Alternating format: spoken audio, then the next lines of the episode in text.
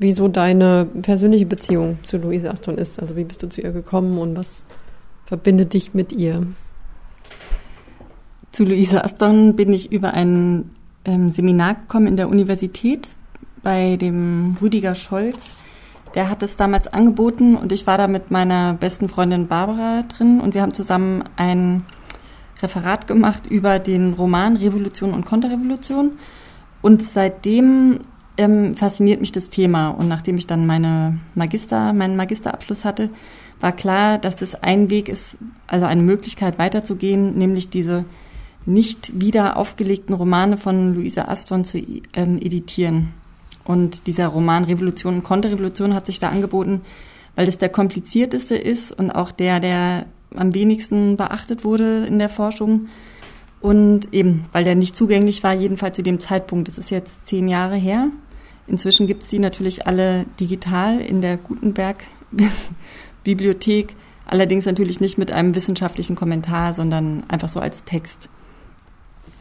Und also Luisa Aston ist eine ziemlich schillernde Figur und mich hat sozusagen der ähm, das Dilemma interessiert, warum sie in ihrer Zeit so bekannt war. Also sie war sehr bekannt. Die war so eine ähm, bisschen so eine öffentliche Figur, über die in den Zeitungen geschrieben wurde. Vielleicht kann man das mal noch vorwegnehmen. Wer war sie überhaupt? Genau. Also Lisa Aston war eine Schriftstellerin, ähm, die in der Vormärzzeit und dann auch in der Revolutionszeit Romane, Gedichte und eine Verteidigungsschrift geschrieben hat und auch eine politische Zeitschrift herausgegeben hat die aber ziemlich bald verboten wurde, der Freischärler.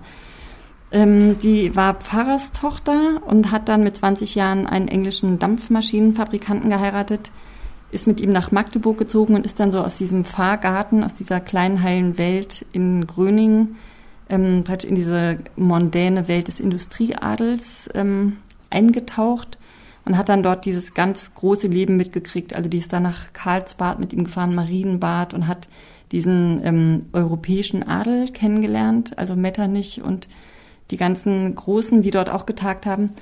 Und hat aber eben auch gleichzeitig diese Doppelmoral des Adels und auch vor allem von diesen neureichen Industrieadligen mitgekriegt. Warum hat sie ihn denn geheiratet? Also ich glaube, dass sie fasziniert war. Die war eben in der Kleinstadt Gröningen ähm, sehr beschränkt, hatte eine gute Bildung, war ziemlich klug. Und in Gröningen gab es eine, ähm, eine Poststelle, wo die Pferde getauscht werden, äh, wurden von den durchreisenden ähm, Leuten, genau. Und Aston, der hatte eine, ähm, eine Fabrik oder ein Bergwerk im Harz und hat dort dann immer Pause gemacht und sie ist dann immer da vorbeigeschlendert. Und er ist dadurch auf sie aufmerksam geworden und ich denke, dass sie einfach interessiert hat, ähm, also dieser Reichtum und diese schöne große Welt, also einfach mal rauszukommen aus dieser kleinstädtischen Enge und wahrscheinlich war er auch ein charmanter Mann, schätze ich mal. Also der hat sich eigentlich, ähm, also die war eine kluge Frau und hat sich sozusagen gern da gemessen. Ähm, war dann aber genau eigentlich relativ schnell ähm, genervt von dieser Doppelmoral und ich glaube auch ziemlich schockiert, weil Aston, also der hat es nicht so mit der Treue, der hatte auch fünf uneheliche Kinder mit anderen Frauen, die er auch anerkannt hat und alle bezahlt hat.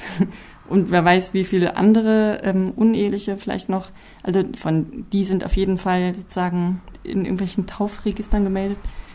Und sie ist dann schwanger geworden und hat sich von ihm scheiden lassen. Also es gibt, man muss sagen, es gibt kein Tagebuch und auch gar keine Briefe aus der Zeit oder nur sehr wenige von ihrer Schwester. Und ähm, deswegen wissen wir eigentlich von ihr selber nichts. Und die gute äh, Quellenlage fängt eigentlich erst an, als sie sich dann, also sie hat, sie hat sich scheiden lassen, dann ähm, haben sie sich wiedergefunden, als das Kind im Sterben lag und sie ist dann wieder zu ihm zurückgekommen. Die haben dann nochmal geheiratet und sie ist dann auch ziemlich schnell wieder schwanger geworden und sie hat sich dann aber ein zweites Mal von ihm scheiden lassen und zwar endgültig und hat dann beschlossen, nach Berlin zu gehen, um Schriftstellerin zu werden. Und ab dann wird die Aktenlage gut, weil sie sehr schnell also so ein Observationsobjekt der Polizei wurde und dann gibt's äh, ziemlich viele Spitzelakten über sie. Also ungefähr 400 und ähm, genau zahlreiche Briefe, ähm, also vor allem aus Berlin und aus Bremen, wo sie dann später gewohnt hat, nach der zweiten Ausweisung aus Berlin. und dann eben aus ganz vielen anderen Städten, also da hatte die Polizei einen ziemlich regen Kontakt und hat da so ein Netz aufgebaut und die haben sich dann über sie ausgetauscht, wo sie war und welche Skandälchen wo über sie stattgefunden haben. Ähm, genau, und dann war sie in Berlin und ist dann so voll eingetaucht in das Leben, das dort stattgefunden hat, und zwar in diese ähm, politisch aufgewühlte Vormärzzeit, wo seit, also seit der Revolution von 1830 gab es ja so Konstitutionsversprechen, die wurden nie gehalten und ähm, die waren dann so richtiggehend öffentlich empört. Und die hat sich dann dort im Kreis der Berliner Freien angeschlossen und Bruno Bauer und Max Stirner.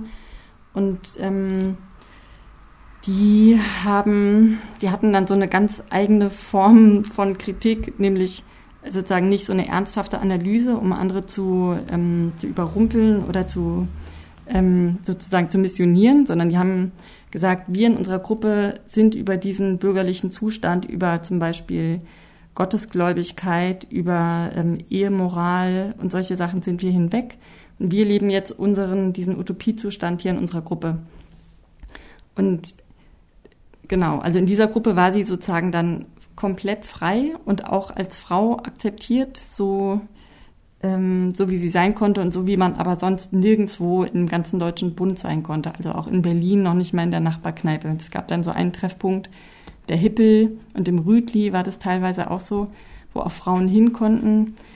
Äh, dann gab es noch dieses Steli mit dem roten Salon, wo, wo viele politische Diskussionen waren, aber selbst da konnten Frauen eigentlich nicht öffentlich das Wort ergreifen. Und das war schon das Besondere an dieser, an dieser jungen hegelianischen Gruppe, die Berliner Freien, die, ähm, genau, wo die, wo sie so eintauchen konnte und sich dann auch politisch sozialisiert hat. Also wo es dann eben um diese Armutstheorien ging vor allem und um Eigentumstheorien.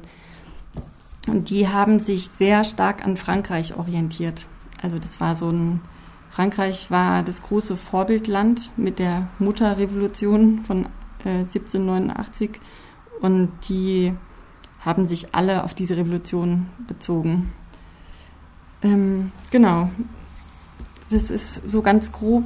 Das ging dann so weiter, dass, ähm, also sie hat dann, sie wurde sofort aus Berlin ausgewiesen, genau. Also sie hatte dort ihren ersten Lebenspartner Rudolf Gottschall, der hat ihr ein Gedichtband gewidmet mit dem Titel Mat Also Lebenspartner, sie war nach der Scheidung von Aston mit dem zusammen, aber nicht verheiratet. Ja, genau. Sie war mit dem nicht verheiratet. Und sie war dann in der ganzen Berliner Zeit, also mit ihren Freunden nicht mehr verheiratet. Die hat dann im Prinzip so ein modernes ähm, ähm, Liebesleben geführt, so wie wir es heute führen würden. Was, ähm, Steht das unter dem Schlagwort freie Liebe, was sehr wichtig ist? Äh, Oder ist da noch ja. mal mehr dahinter? Also geht es da dann auch wirklich um, weiß nicht, sowas wie offene Beziehungen und solche Dinge, Homosexualität? Ja, also bei ihr geht's, äh, nee, es geht nur darum, dass Liebe praktisch nicht ähm, vom Staat beziehungsweise von der Kirche abgesegnet wird, aber die war eigentlich den ihren jeweiligen Liebespartnern so mehr oder weniger treu. Also es ging, das waren, waren jetzt noch keine so WG-Konzepte oder ähm, freie Liebe-Konzepte. Also soweit ging das jetzt bei ihr nicht, jedenfalls nicht in der Theorie und was sie jetzt genau im Einzelnen da gemacht hat. Ähm, das wissen wir eigentlich nicht, aber es gibt eben drei Männer, von denen wir wissen, dass sie mit dem befreundet war, aber eigentlich hintereinander. Ähm, und sie hatte dann, genau, sie war dann gleich konfrontiert mit Problemen, also mit diesem Problem der Ausgrenzung. Also sie ist dann ausgewiesen worden aus Berlin und hat in Köpenick gewohnt, ist dann immer mit falschen Pässen oder irgendwie hat sie versucht, nach Berlin reinzukommen. In dem Tagebuch von ähm, Warnhagen, da gibt es eine Eintragung, dass sie fast jeden Tag in Berlin ist. Also eigentlich war das wie so eine Wanderroute für sie. Es war nur sehr beschwerlich, weil sie ja auch noch eine Tochter hatte. Die hat sie mit nach Berlin genommen. Die war dann auch mit im Exil. Und es war natürlich eine unglaubliche ähm, Erschwernis, dieses, dass man einfach nicht vor Ort zu sein, sondern zum Ort der Inspiration immer sich irgendwie dahin schleichen zu müssen und wieder raus. Sie hat dann äh, den ersten Gedichtband geschrieben, Wilde Rosen, in dem es eben auch um freie Liebe geht und auch so ein paar so politische Gedichte, also so diese Freiheits- und Vormärz-Lyrik ähm, ist es, die, also da stellt sie sich so in eine Reihe mit sehr vielen Dichtern, so wie Georg Herweg, Ferdinand Freiligrath. Also es gab ganz viele ähm, Dichter, die so ähm, volksliedmäßige, ähm, also Strophen oder beziehungsweise fast schon Lieder geschrieben haben, die man sich dann so auf der Straße vorsingen konnte und weitergeben. Also es wurde dann so durchs Land getragen. Ähm, also wurden in Lied- und Kulturform quasi politische Inhalte transportiert ja. und dadurch auch ein bisschen getarnt? Mhm, ganz genau. Also sogar nicht getarnt, sondern ganz äh, ziemlich explizit gesungen. Also eins, das bekannteste von, was man heute noch kennt, ist ja dieses Trotz alledem oder das ähm, Die Gedanken sind frei. Das ist auch aus der Zeit. Das ist eigentlich so eine ganz große Sehnsucht nach ähm, zensurfreiem Denken und Leben und Handeln. Und bei ihr waren, kamen eben diese radikalen Sachen zusammen, dass sie einerseits so völlig, ähm, also sich nicht Frau, also bürgerlich verhalten hat, mit Hosen tragen und Zigarren rauchen, öffentlich sich als Frau äußern ähm, und dass sie atheistisch war und dass sie geschieden war. Das war, es war alles komplett unmöglich. Ähm, und deswegen stand sie also gleich im Fokus von sowohl der Presse als auch von der, äh, also von den Anfängen dieser bürgerlichen Frauenbewegung. Es gab ja so ein paar so demokratische Frauenvereine, die sich aber eben also ganz anders definiert haben und wo es so im Zuge der verspäteten Nation Deutschland eigentlich darum ging, dass die Frauen so diesen tugendhaften, reinen, also Kern, Wesenskern für Deutschland bilden und die dürfen auf keinen Fall so frivol sein wie die Französinnen. Also die französischen mhm. Frauen waren immer das größte Schreckbild und Feindbild. Wie sah dann so ein klassisches Frauenleben aus in Deutschland? Also mal grob skizziert. Das fing an, dass ähm, also dass die praktisch fast das Haus nicht verlassen haben. Also es gab ähm, verschiedene Zonen. Es gab natürlich die ähm, die Arbeiterfrauen, die von eigentlich von Kindesalter an geholfen haben zu arbeiten, entweder in Fabriken oder halt in den Betrieben ihrer Eltern.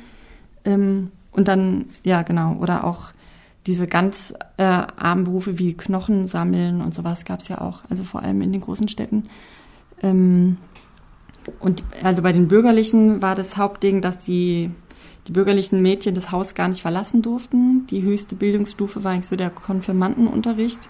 Und dann ein paar hatten das Glück, ähm, dass die so Hauslehrer hatten und dann die Tageseinteilung war sehr streng. Also es gab dann immer morgens ähm, eine Stunde, keine Ahnung, beten und singen oder sowas, dann Klavierunterricht, ähm, Handarbeit, Essen und also der Tag war so durchstrukturiert, äh, um die Frauen sozusagen zu beschäftigen und dass sie nicht auf dumme Gedanken kommen und die mit so häuslichen Arbeiten und Tugenden ähm, zuzubauen und oder anzufüllen, anzureichern.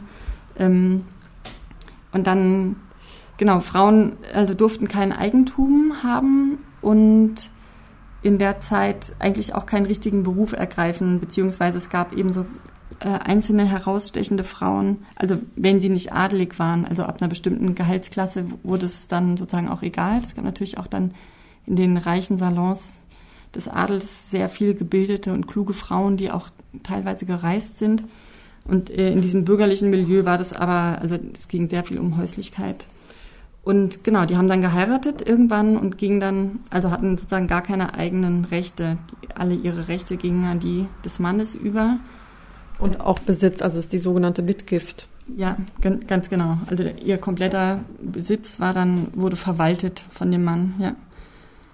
Genau, und ähm, es gab sozusagen keine Möglichkeit, äh, einen Beruf zu ergreifen, um sich finanziell unabhängig zu machen und selbstständig. Und es war ein großes Problem, weil damals wie heute ein Viertel aller Frauen gar keine Kinder bekommen haben und dadurch und auch nicht geheiratet haben und dadurch nicht, ähm, also und sozusagen der Familie zur Last gefallen sind als sogenannte alte Jungfern oder ähm, genau, es, es, sie wurden so Problemfälle, familiäre und es gab große Forderungswellen von, von diesen demokratischen Frauenvereinen, also vor allem Luise Otto Peters, die sich stark gemacht hat dafür, dass Frauen soziale Berufe ergreifen dürfen.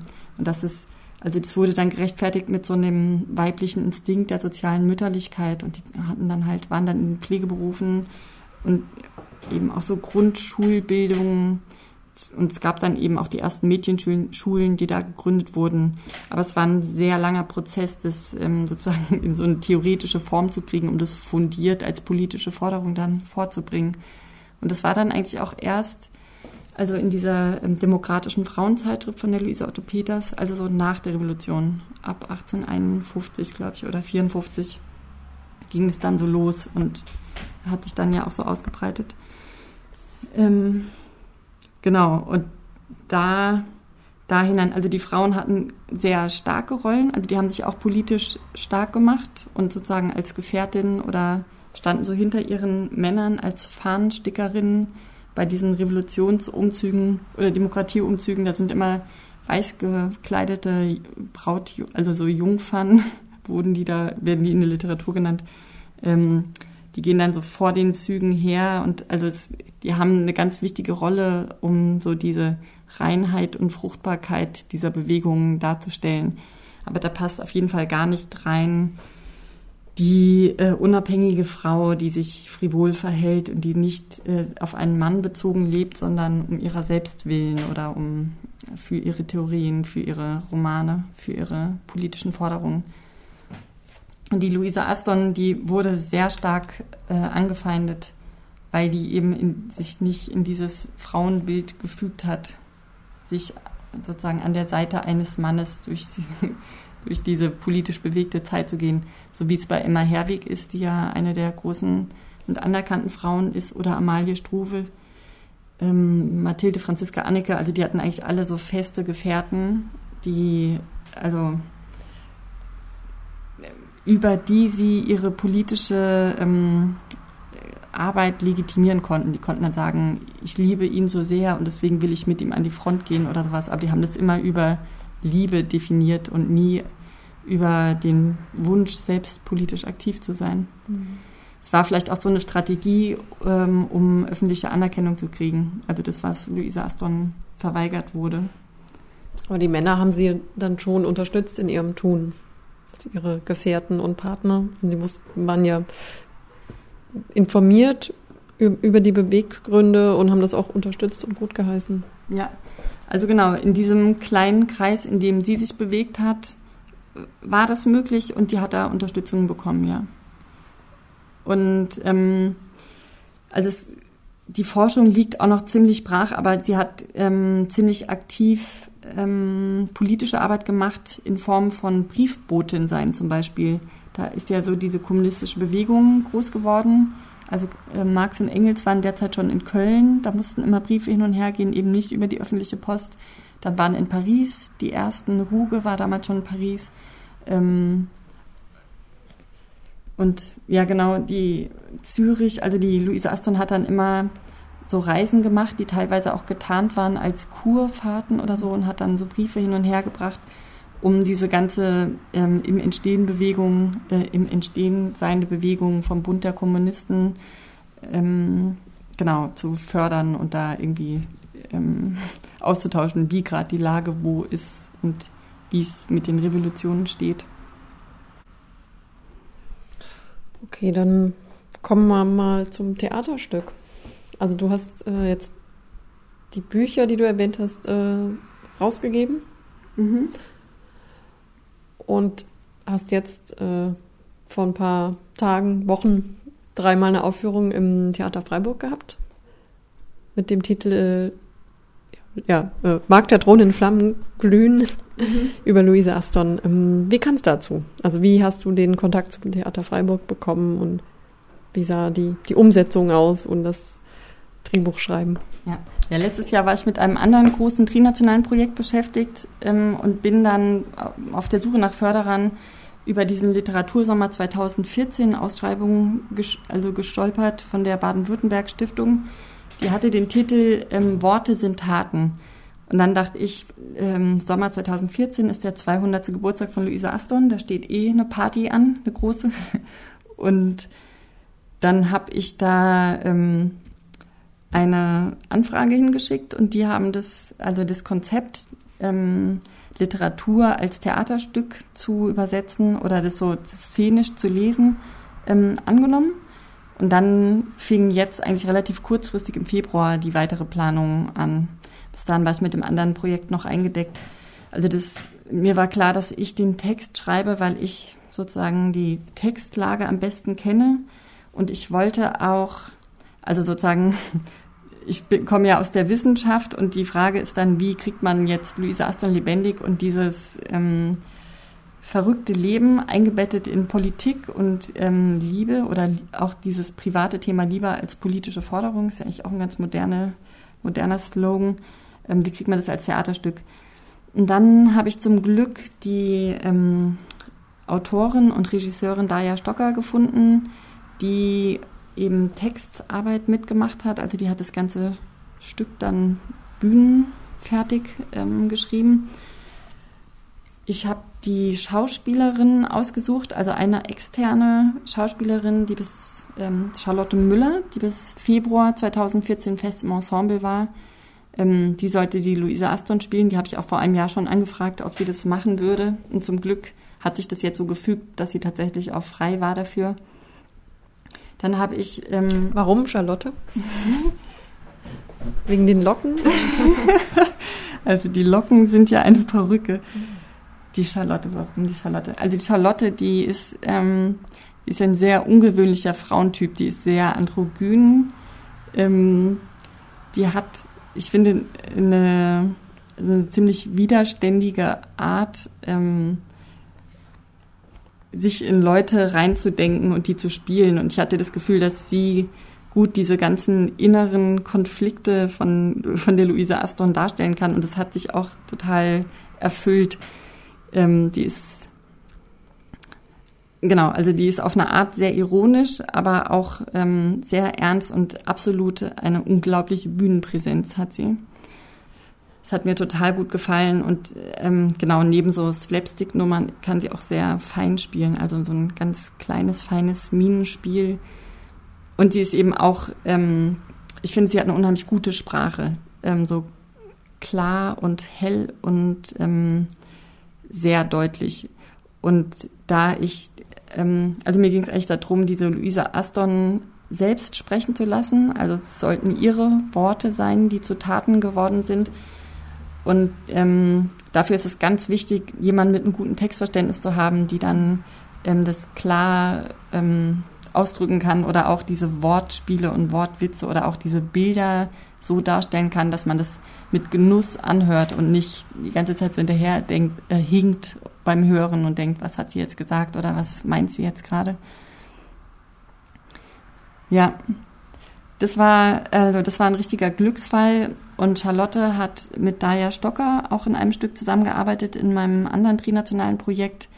Da hat Daya Stocker ähm, Artifacts. Artifacts, genau, Artefacts, da hat Daya Stocker ein Stück für uns produziert, ähm, wo es um Berliner Flüchtlinge, Bootsflüchtlinge in Palermo und die Nachwehen des arabischen Frühlings ging. Und da hat die Lotte das sozusagen auch mit ihr zusammen entwickelt. Und ich wusste, dass die gut zusammenarbeiten können. Und wir hatten sehr wenig Probezeit. Also das Theater, das habe ich sehr kurzfristig angefragt. Und wir hatten eigentlich gar keinen richtigen Raum und nur drei Tage überhaupt Licht und Technik. Und also wir haben es wirklich ähm, in hochkonzentrierter, verdichteter Form, also den Text dann auch noch weiter zusammengestrichen und das äh, szenisch gebaut. Genau, und die anderen Schauspielerinnen, das war auch sehr glücklich. Ähm, Marie Bonnet, die hat auch bei Planet der Frauen mitgespielt, daher kannte ich sie persönlich auch und mag es auch unheimlich, wie sie spielt. Und den Boji da, äh, der hat, genau, der ist dann relativ kurzfristig eingestiegen, war auch gut, dass dann noch ein Mann war für die Spitzelakten der, der hat dann praktisch so alle, alle Männerrollen mhm. bekommen, die da noch angefallen sind. Genau, und Burkhard Fink ist auch ein Kumpel von mir, den wollte ich unbedingt dabei haben, weil der ist ein Trompetenspezialist, der kann gut so ähm, Stimmungen bauen.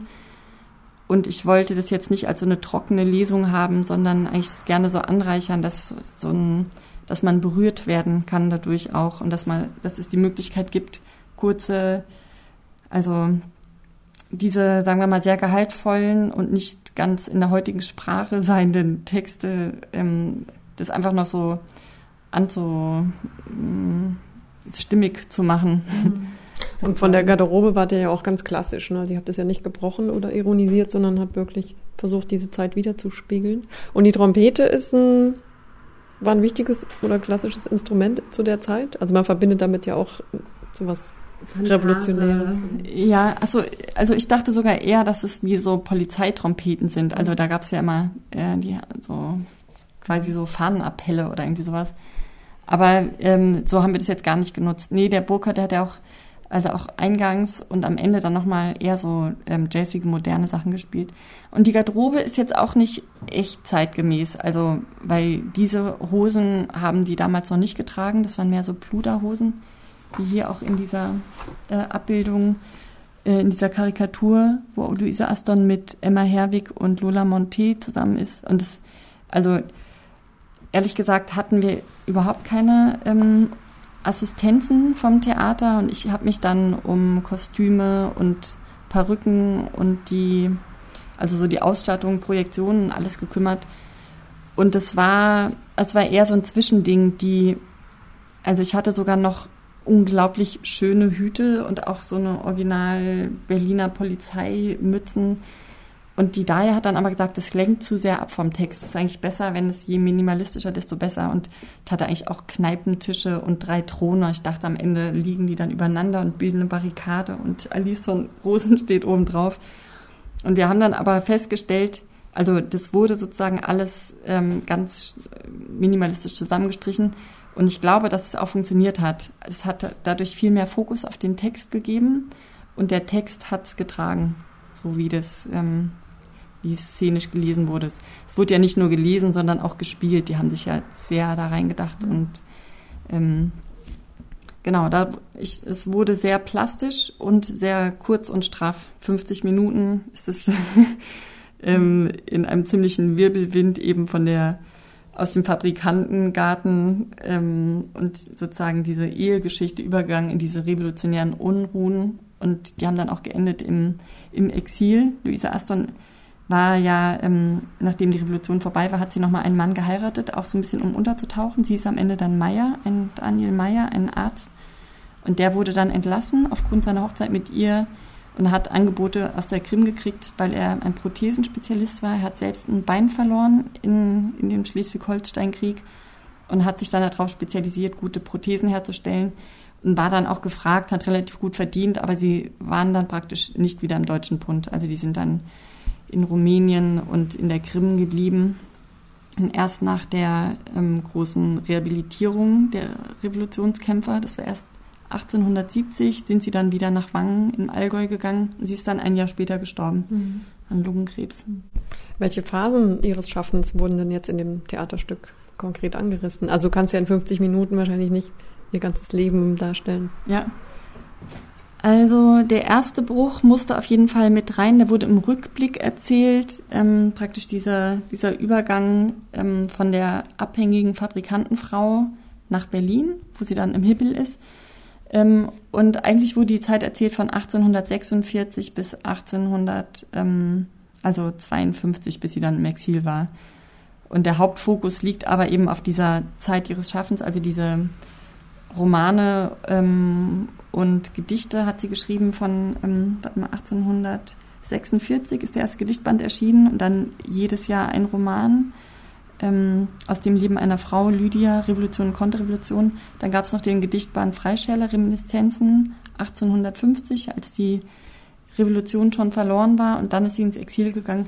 Und eigentlich ähm, gibt es nur Textstücke aus dieser Zeit. Also das ist auch sozusagen die komplette Schaffenszeit. Das war diese, also diese politisch auf, ähm, aufgewühlte Zeit, dieser Strudel der gewaltigen Taten, der auch in dem Vorwort von Revolution und Konterrevolution von ihr so genannt wird, dass man praktisch nicht mehr hinterherkommt, weil alles so schnell passiert, dass man keine Chance mehr hat, das eigentlich chronologisch zu erzählen und es wird alles nur noch fragmenthaft, so wie die ganze moderne Welt. Das sind so ihre Themen. Wie kann man das überhaupt noch erzählen, wenn alles so schnell passiert? Ähm, das ist, darum ging es eigentlich. Also es geht, es ging einerseits, also es wurde kein Roman komplett erzählt, sondern es ging mehr darum, welche Themen hat sie aufgegriffen.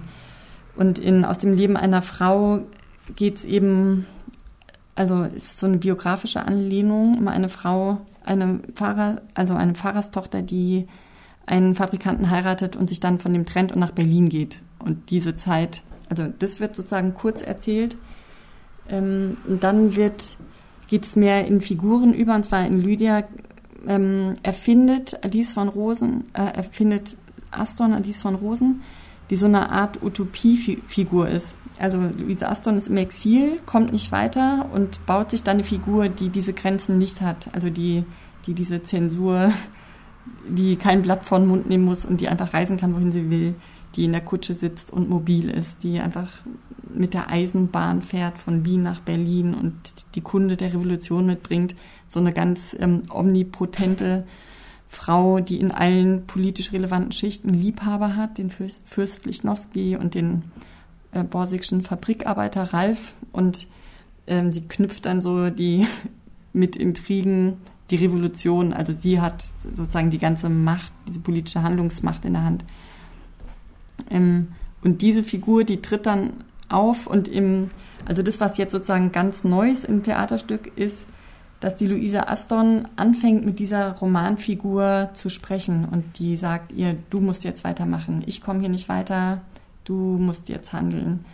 Ähm, genau, das ist dieses eine Thema, also diese, diese Utopie, sich Handlungsräume zu schaffen.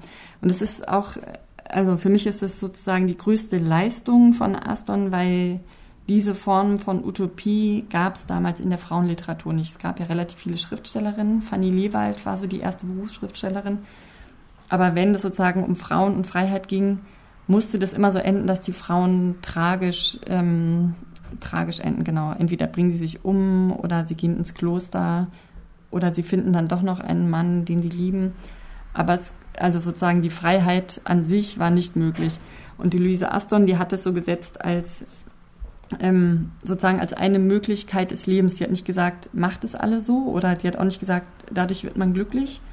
Aber sie hat gesagt, wer sozusagen so von der psychischen Konstitution so gebaut ist, muss politische Verantwortung übernehmen und ähm, sozusagen sich dem auch ähm, stellen. Verantwortung ist anstrengend, macht meistens nicht glücklich. Also die Alice von Rosen ist auch am Ende, bricht sie weinend zusammen, weil ihr Liebhaber ermordet wurde, der Verräter Fürst Lichnowsky. Aber ähm, trotzdem ist es sozusagen eine Setzung, dass Frauen das trotzdem machen müssen oder dass man ein politisches Handlungssubjekt ist. Und das andere Thema, was sie aufgegriffen hat, sehr plakativ, ist ähm, also so Armut, ähm, Frauenarmut, Armutsprostitution. Und sie hat auch so ein Genrebild gezeichnet von diesem ersten Berliner Slum, die sogenannten Berliner Vogtlande. Ähm, genau, das und das war schön, dass ich das in dem Theaterstück jetzt so herleiten konnte. Das gab ähm, also Bettina von Arnim, die hat Forschung angestellt und hat sich sozusagen darüber empört, über diese Armut sozusagen im Angesicht der großen Residenzstadt Berlin, um die sich keiner schert. Und hat dann dieses Buch geschrieben, dieses Buch gehört dem König und hat da drin so eine, also so eine erste empirische Bestandsaufnahme der Familien, die in diesen, ähm, unter diesen gruseligsten Bedingungen, in diesen Armenhäusern gelebt haben. Und zwar richtig, wie man sich, also so wie ähm, Marx und Engels oder Engels vor allem das auch gemacht hat, äh, in, dieser, in diesem Buch die Lage der Arbeiter in Manchester. Ähm, und zwar hat er so, also sind es so ganz einfache Beschreibungen mit, ähm, in diesen zwei Zimmern wohnen neun Menschen, ähm, drei davon sind unter zehn Jahren. Ähm, die Kinder arbeiten in der Fabrik, der Vater hat ein Bein verloren und muss Körbe flechten und die Mutter, also also ganz, ähm, genau, so eine empirische Bestandsaufnahme. Und die Luisa Aston hat es aufgenommen in dem Roman Revolution Konterrevolution. Und wir haben jetzt zwei Figuren, die daraus vorkommen, also auch in den Roman, äh, in dieses Theaterstück eingebaut. Also diese arme Fabrikarbeiterin Anna, die vor dem Fabriktor von einem Unbekannten angesprochen wird ähm, und sozusagen mit einem Goldstück geködert. Das bleibt jetzt im Theaterstück offen, was sozusagen genau die Gegenleistung ist, aber von Luisa Aston ist es auch so intendiert, dass diese pure Armut sozusagen Prostitution ähm, möglich macht. Also es ist so eine ganz klare Gesellschaftskritik und Gesellschaftsanalyse. Das ist so ein starkes Anliegen. Und dann gibt es noch eine Diskussion über diesen Satz ähm, von Proudhon, Eigentum ist Diebstahl. Und in dem Buch wird es auch sehr prototypisch und so ein bisschen witzig mit so einer ganz düsteren Kellerversammlung ähm, angesprochen. Und das haben wir jetzt in dem Stück auch aufgenommen. Also das Anliegen dieser Vormärzautoren oder Revolutionsautoren ist, dass diese politischen ähm, Wahrheiten oder sozusagen ähm, politische Kritik in Romanen mit erwähnt wird, um die Leute aufmerksam zu machen oder wachzurütteln oder empathisch einzubinden und auch zu politischer äh, Handlung ähm, zu animieren. Was würdest du sagen, inwiefern all diese Themen heute noch Relevanz haben? Also es sind ja sicher einige dabei, die heute immer noch nicht gut gelöst sind. Ja. Also die Situation der Frau innerhalb der Ehe hat sich stark verbessert. Ja. Aber alles andere, also naja, vor allem wenn man jetzt außerhalb von Europa schaut. Ja. Also ich fand, es war sehr interessant, dass Daya Stocker Regie gemacht hat und die war ja gerade zwei Jahre in Kairo und hat da die Nachwehen des arabischen, sogenannten arabischen Frühlings und vor allem auch die Lage der Frau untersucht. Und sie hat gesagt, das ist also dort ganz aktuell, ähm, also auch sogar die sozusagen diese Moralfrage, ist die Frau noch Jungfrau, ist sie verheiratet oder nicht und wer bestimmt, wohin sie darf und wie, wie sie rumlaufen muss und sowas. Dieses ganze, ähm, das ist ganz stark. Der Atheismus ist da natürlich auch ein Riesenthema. Also da gibt es ja praktisch auch kein, ähm, keine Position jenseits von Religion. Ähm, ich meine, Armut und Prostitution ist, ist heute immer noch ein Riesen, ähm, also ein ganz klarer Zusammenhang. Also die Analyse ist immer noch aktuell. Betrifft jetzt vielleicht heute nicht mehr die deutschen Arbeiterinnen, sondern vielleicht eher Migrationsarbeiterinnen, Migrationsarmut. Ähm, aber also natürlich auch immer noch, ähm, immer noch auch deutsche Frauen. Ähm, bei Luisa Aston gibt es sogar auch das Thema, das haben wir jetzt aber gar nicht so groß rausgearbeitet, ähm, Missbrauch in der Ehe, also Vergewaltigung in der Ehe. In dem Buch Lydia wird die Protagonistin von ihrem Ehemann vergewaltigt und es ist sozusagen legitim, weil sie ja seine Ehefrau ist. Und ähm, also sozusagen dieser ganze Zusammenhang von ähm, Missbrauch und Prostitution ist natürlich auch noch aktuell. Ähm, naja, und die Eigentumsfrage, das ist natürlich so eine uralt und ungelöste Frage. Natürlich ist das Eigentum das geschützteste Gut in unserer Gesellschaft. Und die, die viel haben, die ähm, sozusagen, deren Gut wird mehr geschützt als die, die wenig haben. Die, also es ist nicht nur, weil die nichts zu verlieren haben, sondern die zahlen auch, also naja, das ist das ist mir fast ein zu privates mhm. Thema, aber es ist, ähm, es ist auch noch sehr aktuell, finde ich. Mhm. Es wird natürlich jetzt nicht mehr in so einer, ähm, im Moment wird es nicht so diskutiert, finde ich, in so einer Öffentlichkeit, dass man jetzt sagt, Eigentum ist Diebstahl. Also das ist natürlich eine sehr, ähm, also klingt sehr polemisch, aber ähm, ich glaube, diese Linie über Eigentum nachzudenken und auch über kollektives Eigentum oder auch mit Wohnraum, Mietshäuser-Syndikat als Idee nicht, ähm, also Wohnraum nicht als Eigentum zu sehen, sondern als ähm, Gut, in, das sozusagen weitergeben wird und wo man jetzt nicht erben muss, um gut zu wohnen, sondern sich kollektiv engagiert und dadurch eine gute Wohnqualität hat sowas ist ja sehr aktuell und ich glaube, es wird auch immer aktueller. Mhm. Und es wächst ja auch schönerweise. Homosexualität haben wir jetzt noch gar nicht besprochen. Ist, äh, ist, das ein Thema bei ihr und wie geht sie damit um? Hat sie in ihrer Biografie damit Erfahrung gemacht?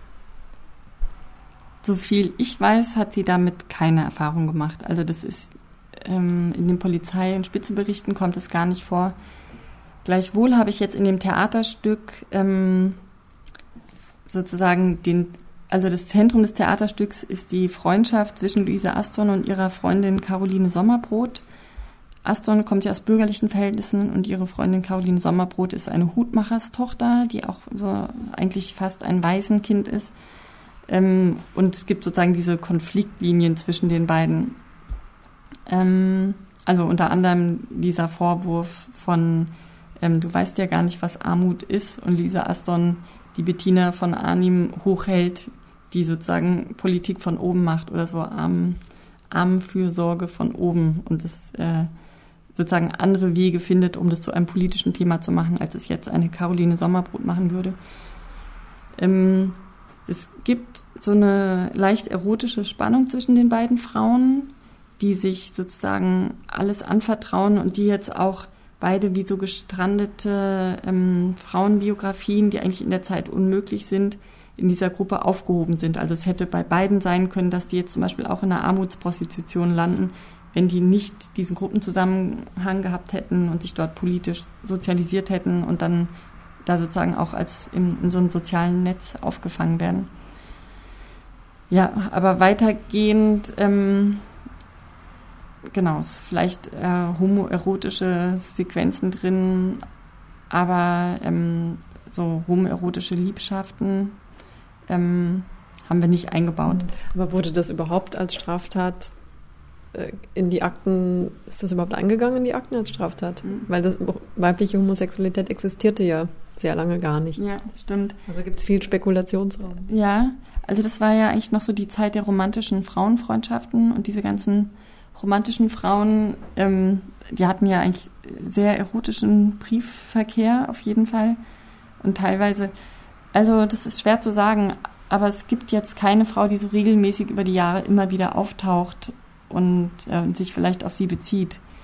Ich glaube, dass sie schon sozusagen auch auf Männer bezogen oder sich, ähm, also sich mit an Männern so politisch sozialisiert hat.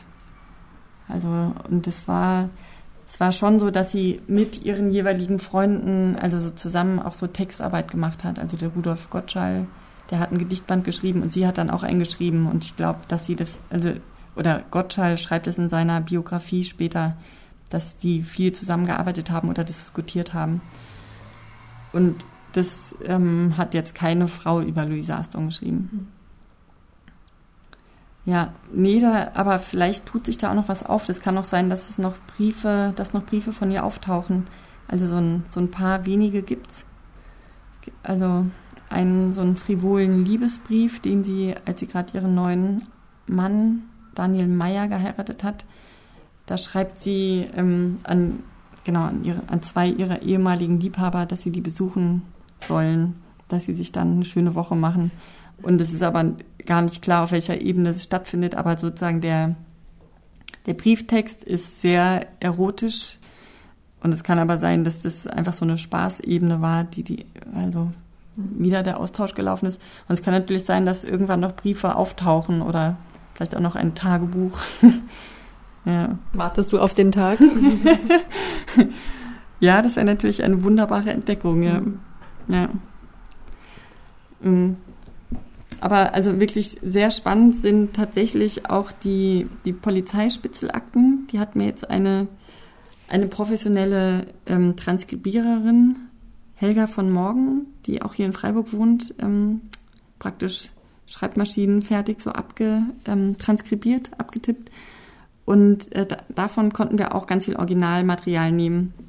Und das ist ganz interessant, weil das äh, fast so ein bisschen so Stasi-Spitzelmäßig, so Privatspitzel waren, die so über die, also Luise Aston über Jahre begleitet haben und die dann auch teilweise so ein bisschen so ein quasi erotisches Verhältnis zu ihr aufgebaut haben, also die in so einer völligen Faszination ihr eigentlich viel zu nahe getreten sind und es eben in den Spitzelakten dann auch so notieren, dass die sich eigentlich das Ziel gesteckt haben, nur Polizeiliches aufzuschreiben, aber es ist ja sicher nicht uninteressant zu wissen und dann kommt so ein ganz langer Absatz, wie sie mondän in ihrem Sessel sitzt und eine Zigarre raucht und eine Efeu, künstlich gezogene Efeu-Laube, das, also so ähm, die zu ihrem Ansehen gut passt, äh, so das Zimmer schmückt. Man kriegt so den Eindruck, dass eigentlich diese Faszination, diese Frau zu beschatten, fast größer ist als sozusagen der politische Auftrag, sie, ähm, sie zu bespitzeln. Beziehungsweise schreibt er sich immer selbst Rechtfertigungen, dass sie gewiss ein tätiges Werkzeug der Propaganda sei und dass man sie weiter bespitzeln muss. Das ist dann praktisch wie so ein, eine Rechtfertigung, dass er mhm. weiterhin so in ihrer Nähe sein kann. Es ist, also es sind ganz unglaubliche Dokumente, in denen man eigentlich fast mehr über den, also über den Beobachter erfährt, als über die Beobachtete. Also ganz viel so ein subjektiver Subtext damit einfließt. Und das macht es, also das ist ein großer Reiz von diesem Theaterstück, sozusagen diese Außensicht und auch diese Diffamierungen, die also teilweise so anonyme Denunziationen und dann aber auch einfach so Zeitungsberichte. Also es gibt ähm, aktenweise so Zeitungsberichte über sie, die ein ähm, toller Aston-Forscher ähm, zusammengetragen hat, Walter Wehner. Der hat mir das auch zur Verfügung gestellt. Und ähm, genau, dadurch ergibt sich so ein schönes Mosaik. Also es ist so eine Polyperspektive der Erzählung. Und ähm, genau, das Herzstück ist natürlich dann die Revolution, die ausbricht und über die Louisa Aston unter anderem, also vor allem in dem Roman Revolution, Konterrevolution, also so Zeugnis ablegen will. Es gab ja noch kein Fernsehen und auch wenig unabhängige Zeitungen und es, es gab dann sehr viele so Berichte, ähm, also von Laube, Warnhagen, Fontane auch, der war auch in Berlin und Aston, ähm, Emma Herwig, auch Amalie Struve.